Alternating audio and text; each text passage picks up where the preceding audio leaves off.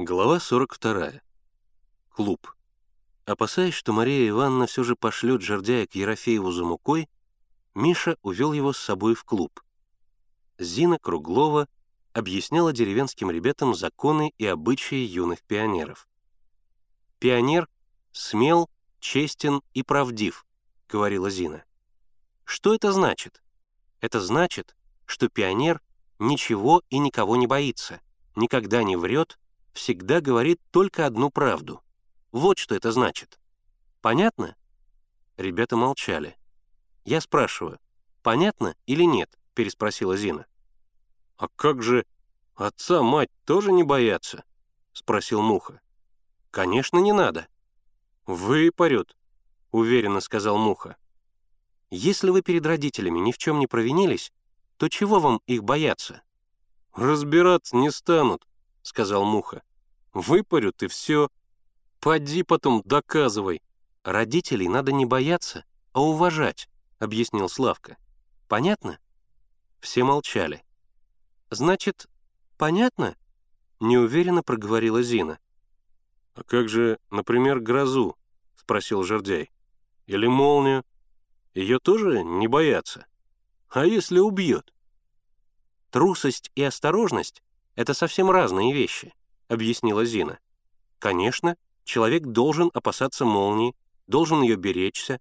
Для этого и делают громоотводы, а бояться не надо. От того, что будешь бояться, все равно от молнии не спасешься».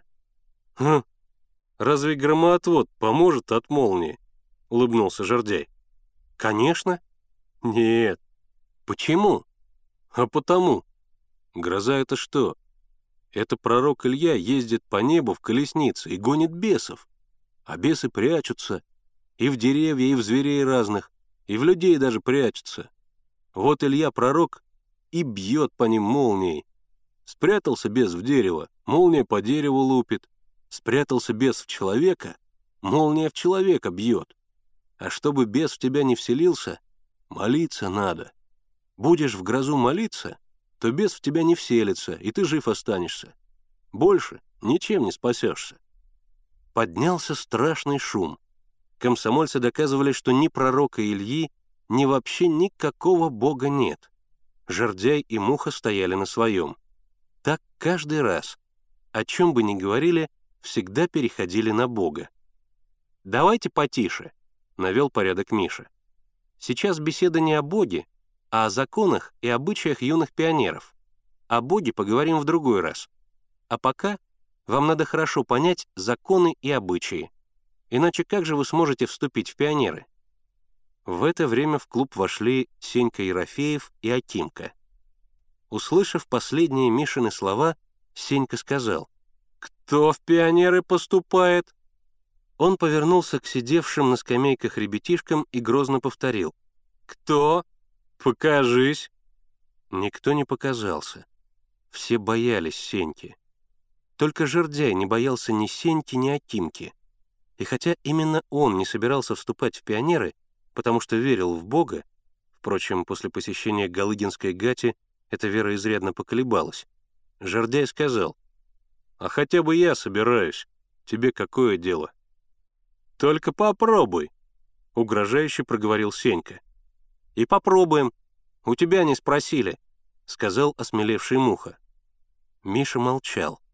Он хотел, чтобы ребята сами дали отпор Сеньке.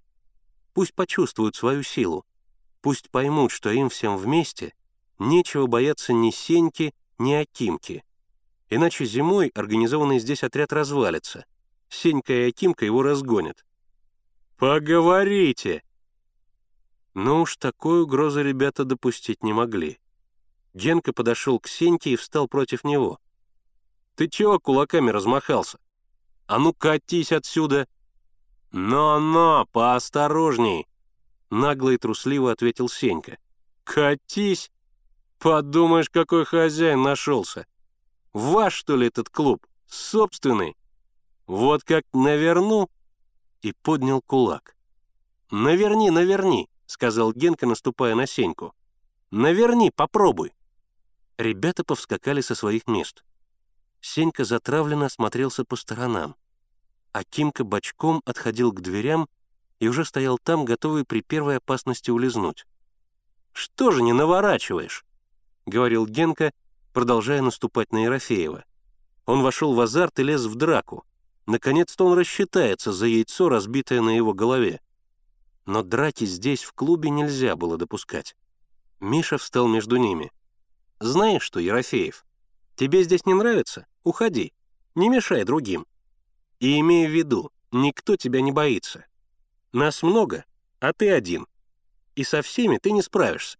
Сенька обвел всех злобным взглядом, повернулся и пошел к выходу, сопровождаемый веселым смехом и улюлюканьем всех деревенских ребят.